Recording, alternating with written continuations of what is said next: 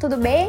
Aqui é Genara, eu sou psicóloga e esse aqui é o meu podcast Pílulas de Amor Próprio.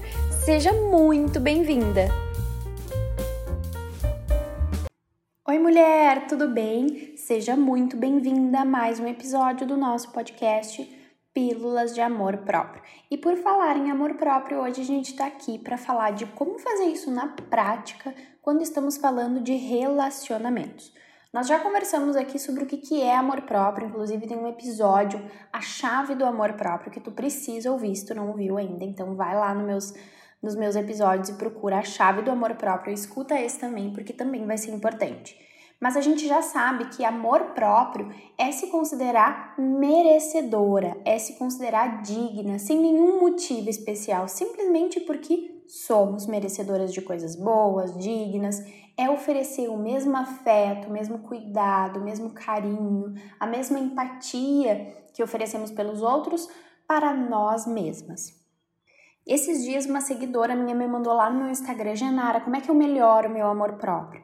Porque ela, brevemente, ela me contou que ela estava num relacionamento de muitos anos, que ela não conseguia sair e que ela sentia que faltava um pouco de amor próprio para ela conseguir sair. Então a gente vai falar aqui sobre algumas questões mais práticas do amor próprio e nos relacionamentos, ok?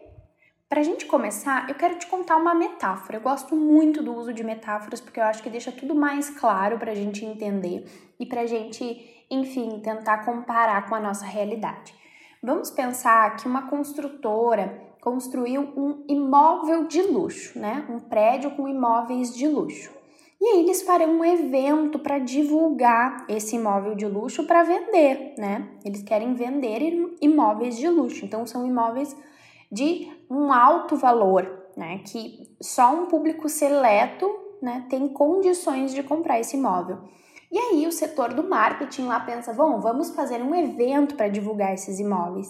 Então, eles fazem um evento aberto ao público, com comida, com bebida de graça, comida de qualidade, e eles divulgam para todo mundo. É aberto ao público, pode ir quantas pessoas quiser, pode levar quantas pessoas quiser. O que, que acontece nesse evento? Muitas das pessoas que vão lá não estão de fato interessadas em comprar esse imóvel a maioria delas só está interessada na comida, na bebida, na festa, na confraternização, mas não tem interesse em comprar o imóvel. E aí acaba que no final de, contas o evento não sai tão bem sucedido assim, porque as pessoas que são responsáveis lá por, pela venda, por oferecer, por fazer contatos, né? Não, não conseguem ter um sucesso porque a maioria das pessoas não tem condições de comprar o imóvel de luxo. Então, qual que seria o ideal aí, né? O que, que essa empresa poderia fazer para vender um imóvel de luxo?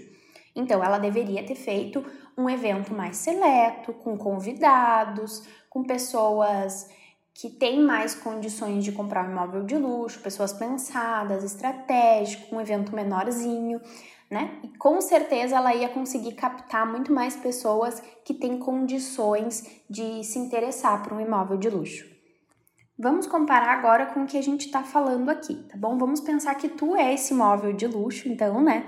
E aí tu deixa entrar na tua vida muitas pessoas que não têm condições de se comprometer contigo, que não tem disponibilidade emocional de se comprometer contigo, e tu cria uma alta expectativa, tu oferece tudo que tu tem para eles, né? Comparando com o um evento lá, o evento ofereceu comida, ofereceu bebida da melhor qualidade, tempo, né? Se dedicou para fazer um evento super bacana para pessoas que não tinham condições de se comprometer com aquilo, com aquela compra. Pensando em termos de relacionamento, é isso. Tu se dedica, tu se envolve, tu se compromete com pessoas que talvez estão te mostrando e estão te alertando que não tem condições de dar o que tu precisa ou que não são pessoas disponíveis para ti nesse momento.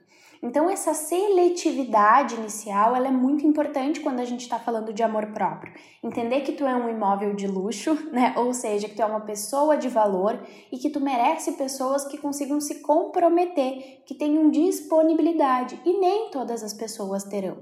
Então fazer esse filtro inicial também é amor próprio, porque isso envolve tu entender que tu é uma pessoa assim de valor, que tu é uma pessoa que merece pessoas que estão à tua altura no sentido da disponibilidade emocional, no comprometimento. Não tem nada de errado em tu oferecer tudo que tu tem para uma pessoa que tu acabou de conhecer, tu se disponibilizar, tu se entregar, não é esse o problema.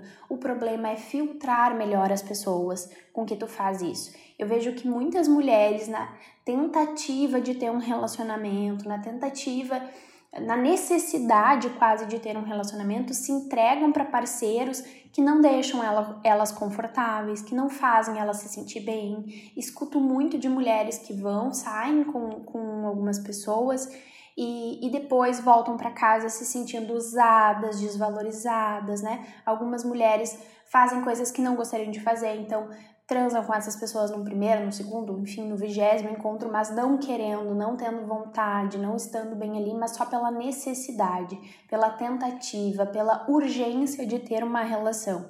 Então, escutem vocês, escutem as emoções de vocês. Né? Elas são bons indicativos de se vocês estão se sentindo confortáveis naquele lugar, se realmente essa pessoa ela é uma pessoa à altura desse imóvel de luxo, então, ter amor próprio dentro das relações envolve também ser mais seleta, envolve também filtrar melhor as pessoas que a gente vai se relacionar e não se colocar em situações que façam nos sentir desvalorizadas, minimizadas, objetificadas, inclusive. Então, filtrem isso. E aí, um outro ponto do amor próprio e relacionamento é a nossa responsabilidade em relação ao que a gente merece.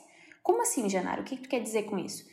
Bom, muitas mulheres acabam cobrando do seu parceiro que elas acham que ela merece, mesmo sabendo que o parceiro não tem condições tá? De dar o que ela precisa ou de oferecer isso que ela gostaria.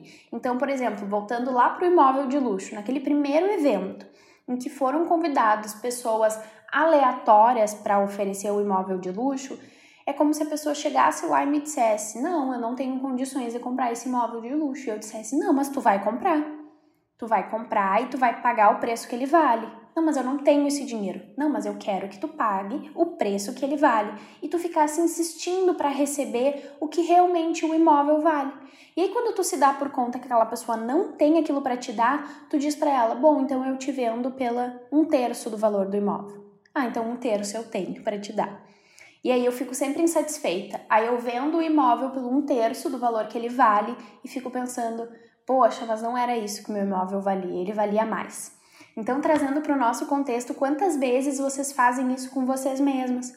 Vocês pedem uma coisa por entender que vocês merecem aquela coisa, a pessoa não tem condições de oferecer aquilo, então vocês acabam aceitando menos e sempre estando insatisfeita nas relações. Então, a responsabilidade de dar valor a vocês mesmas não é das pessoas que vocês se relacionam, mas sim de vocês mesmas. Por isso, a autorresponsabilidade. Você precisa entender quanto você vale, você precisa entender o seu merecimento e o que você deseja e espera de um relacionamento e se afastar de tudo aquilo que não é uh, coerente com, com, com as suas expectativas, com o que tu espera ou com o teu valor. Então, para resumir a história, né, muitas mulheres ficam em relações que recebem menos do que elas gostariam, pelo medo, né, pelo medo de não encontrar alguém que, que lhes ofereçam mais, pelo medo de ficar sozinha. E bom, como isso pode ser um péssimo, uma péssima atitude em relação ao nosso amor próprio, né? Porque bom, se eu sei o meu valor, se eu sei que eu sou um imóvel de luxo e eu mesma me disponho a aceitar menos né, do que, do que eu realmente valho. Então, isso é responsabilidade minha e eu estou acabando com o meu amor próprio. Então, quero que vocês pensem aí o que, que vocês acreditam, né, que merecem dentro de um relacionamento. Lembrando que somos sim merecedoras, que sem motivo algum a gente é digna, a gente merece coisas boas e a gente precisa agir de forma coerente a isso. É nossa responsabilidade nos dar valor. E se o outro não nos dar valor, a gente não tem que insistir nisso, a gente tem que se retirar, porque a gente entende que ele não pode dar o que nós precisamos, desejamos e merecemos. Espero que esse episódio tenha te ajudado. Não esquece de me dar teu feedback lá na, nas redes sociais, lá no meu Instagram, arroba Se tu não me segue também ainda, vai lá que eu tenho, posto diariamente vários conteúdos. E até a próxima!